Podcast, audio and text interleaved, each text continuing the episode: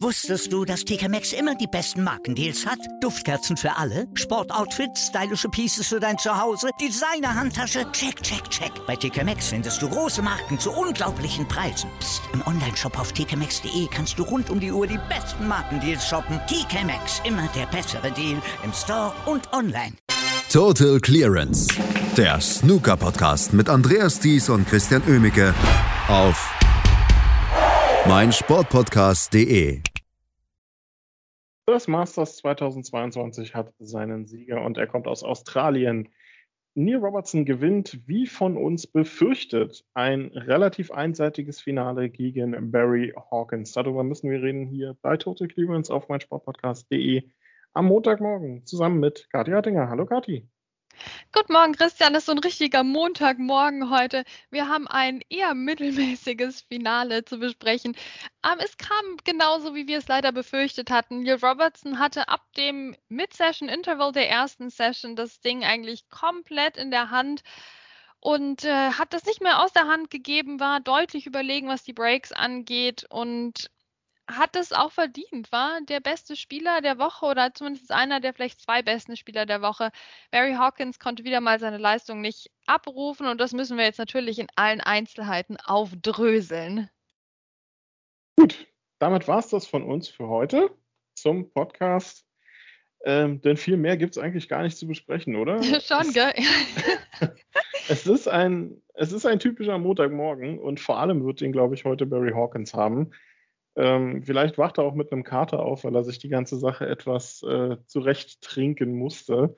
Aber es ist schon, wenn man mal generell, ohne jetzt ins Detail vom Finale zu gehen, sofort über Matches, über große Finals bei Barry Hawkins spricht, kommt man eigentlich nicht umhin zu sagen, da ist irgendwas, was bei ihm nicht funktioniert. Masters-Finale, sein erstes 10 zu 1, glaube ich, war das gegen Ronnie O'Sullivan vor ein paar Jahren Jetzt auch wieder 4 zu 10 verloren. WM-Finale schon verloren. Es ist, Barry Hawkins ist einer der besten Spieler auf der Tour und ein absoluter Sympathieträger unter den Top 16. Aber er macht sich irgendwie selbst das Leben schwer in großen Finals. Ja, und ich war sehr enttäuscht, bin ich ganz ehrlich, von seinem Interview nach dem Match, denn er wirkte so ein bisschen nonchalant bezüglich der Tatsache, dass er jetzt hier mal wieder in einem Triple Crown Finale stand und dieses mal wieder sehr deutlich verloren hat. Also er war irgendwie sehr okay damit. Ja, also er hat eine super Woche gehabt, eine der besten überhaupt und das glaube ich ihm gerne. Und dann war es eigentlich gar nicht mehr so schlimm, dass er im Finale verloren hat. Aber das möchte ich ihm eigentlich nicht glauben. Er hat das schon glaubhaft rübergebracht, aber das kann doch nicht wahr sein.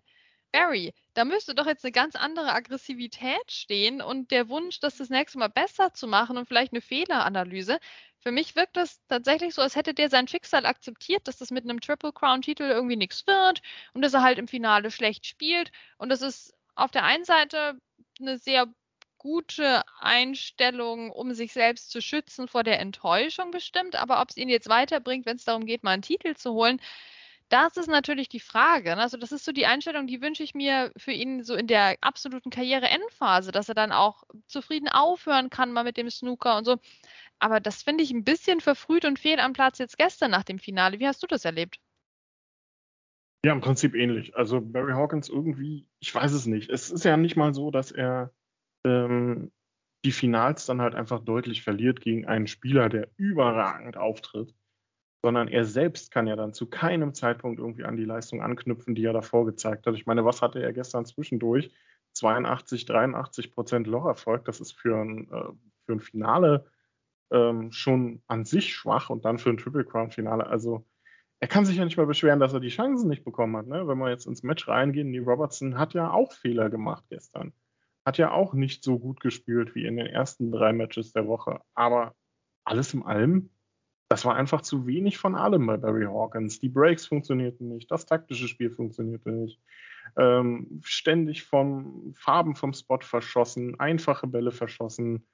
Ähm, wir werden noch auf eine sehr dumme Situation zu sprechen kommen, äh, die für mich sinnbildlich steht für Barry Hawkins im sechsten Frame.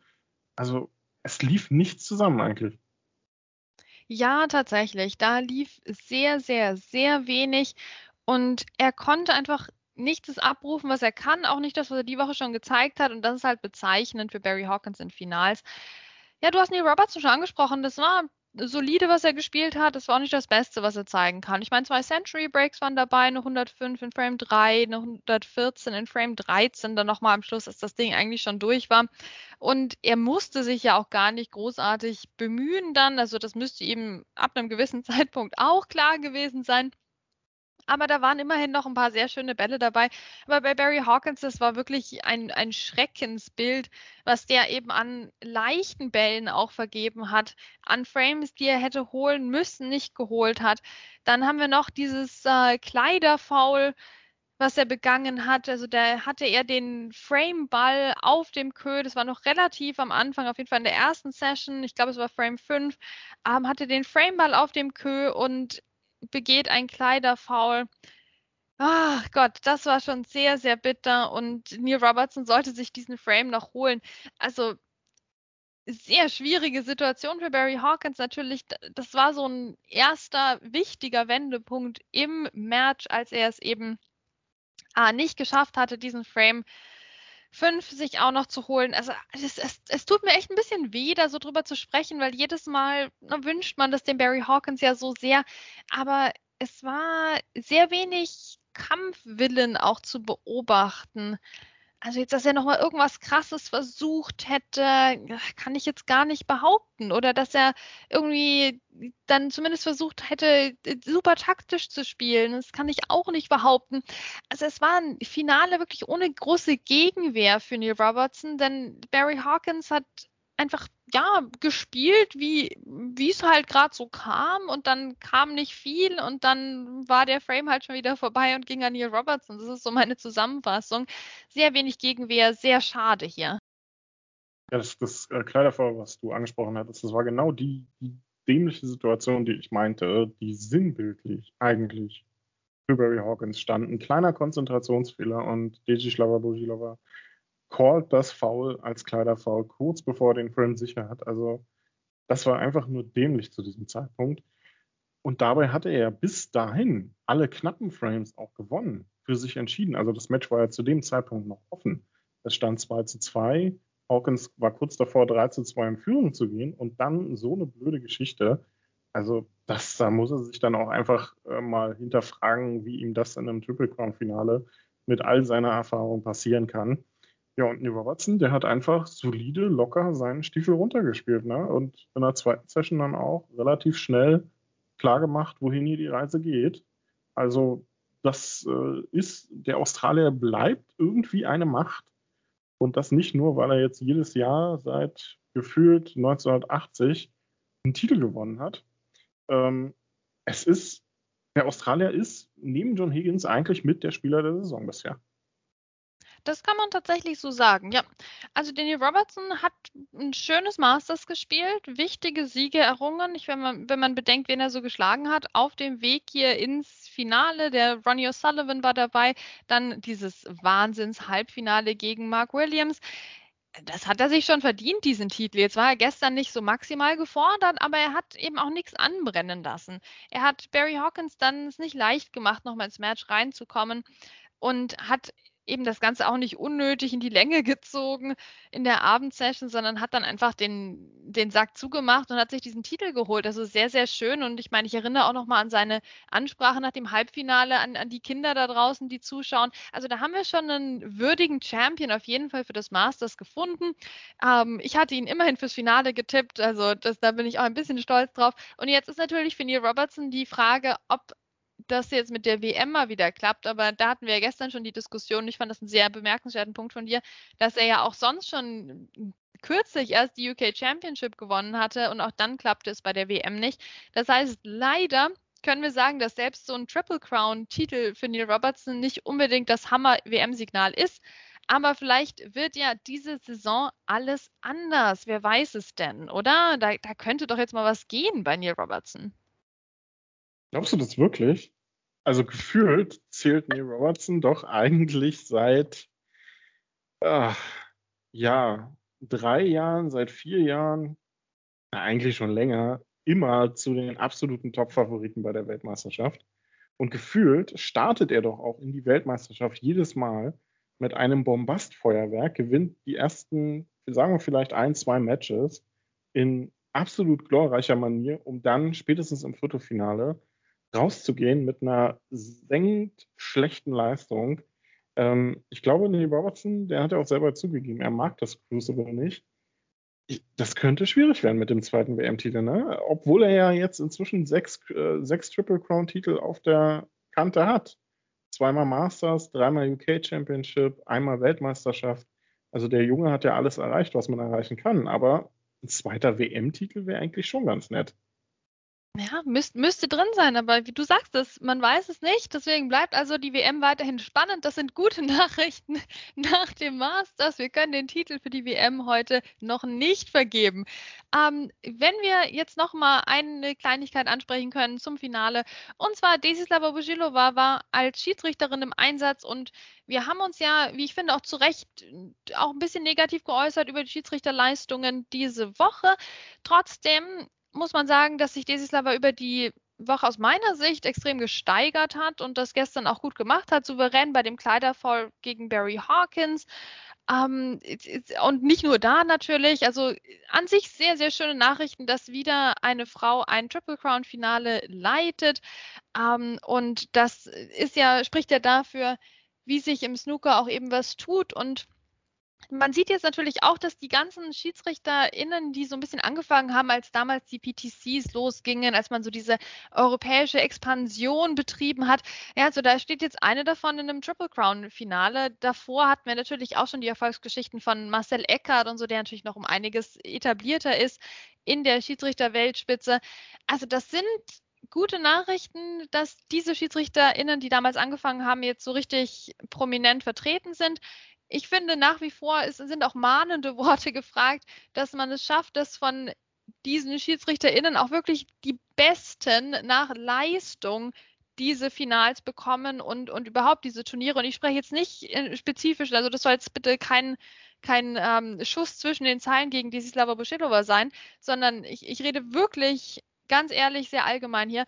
Ähm, dass es, es sollte rein nach Leistung gehen bei den SchiedsrichterInnen und nicht danach, wer es sich am ehesten leisten kann, viel Urlaub für Turniere zu nehmen und wer es, äh, wer am arbeitslosesten ist sozusagen und am meisten Zeit hat. Ähm, und auch nicht danach, wer jetzt halt schon so lange dabei ist und jetzt, ja, komm, jetzt müssten wir dem eigentlich auch mal was geben.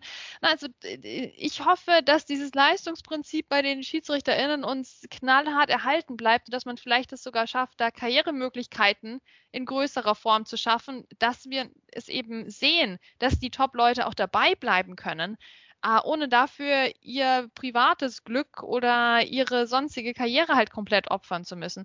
Also die zahlen teilweise einen sehr hohen Preis und da äh, plädiere ich für Anpassungen im Schiedsrichterwesen im Snooker. Ähm, und hoffe, dass wir eine positive Entwicklung sehen, nachdem ich in den letzten ein, zwei Jahren tatsächlich der Meinung bin, es ging nicht so gut unbedingt weiter im Schiedsrichterwesen. Da, da gibt es Verbesserungsbedarf. Absolut, den gibt es immer. Ähm, apropos Schiedsrichter, eine vielleicht auch nicht ganz so tolle Nachricht ähm, können wir auch noch teilen. Zum Samstag kam ja die Nachricht, dass Johann Ohmen ähm, leider verstorben ist, war Schiedsrichter auch noch gar nicht so alt, meine ich. Mitte 50 müsste der gewesen sein. Genau. Äh, war Schiedsrichter Anfang der 2000er. Also als ich auch zum Snooker kam und angefangen habe, habe ich ihn tatsächlich auch ab und zu schießen sehen und war einer der Protégés äh, oder einer, der so Jan Verhaas so ein bisschen unter die Fittiche hatte, kann man sich heutzutage eigentlich gar nicht mehr vorstellen. Sein bester Mate quasi war das damals. Leider verstorben. Ähm, ja, schlechte Nachricht dann natürlich an dieser Stelle. Aber Kati, jetzt nach dem unwichtigsten Turnier der Snooker-Saison, ne, geht es jetzt natürlich am Donnerstag endlich ins wichtigste Turnier der Snooker-Saison. Oh ja. Das Shootout steht an. Ist das nicht herrlich? Endlich wieder YOLO. Endlich wieder Ole. Endlich wieder absolutes Chaos innerhalb von zehn Minuten. Endlich wieder Snooker-Profis, die ihre eigenen Regeln nicht verstehen. Ach, es wird herrlich. Es wird ein absolutes Chaos und das lieben wir ja. Ähm, also einige hassen es auch, das sei denen auch gegönnt, aber für mich hat das Shootout einfach einen Platz einmal im Jahr verdient im Kalender und der kommt jetzt diese Woche. Ich freue mich riesig. Wir machen ja auch eine Vorschau, Christian, denn man muss dieses Turnier auch mit dem gebührenden Ernst behandeln. Absolut das Shootout, quasi der Ronnie O'Sullivan unter den Turnieren. Entweder man liebt ihn oder man hasst ihn. Das wird Thema sein am Mittwoch dann oder beziehungsweise Dienstag. Mal gucken, wann wir aufnehmen und wann wir euch die Vorschau zur Verfügung stellen. Das war es erstmal vom Masters. Neil Robertson gewinnt mit 10 zu 4 ein sehr einseitiges Finale gegen Barry Hawkins. Das war's von uns, von dieser Masters-Woche. Danke, Kathi, danke euch fürs Zuhören. Und bis zum nächsten Mal bei Total Clearance auf meinsportpodcast.de. Wusstest du, dass TK Maxx immer die besten Markendeals hat? Duftkerzen für alle, Sportoutfits, stylische Pieces für dein Zuhause, Designer-Handtasche, check, check, check. Bei TK Maxx findest du große Marken zu unglaublichen Preisen. Psst. im Onlineshop auf tkmaxx.de kannst du rund um die Uhr die besten Markendeals shoppen. TK Maxx, immer der bessere Deal im Store und online. Was zum Teufel, du Bastard? Du bist tot, du kleiner Hundeficker. Und dieser kleine Hundeficker, das ist unser Werner. Ein ganz normaler Berliner Kleinstkrimineller, der dann aber im Knast das Ding seines Lebens dreht. Una Fantastica Risetta Perla Pizza.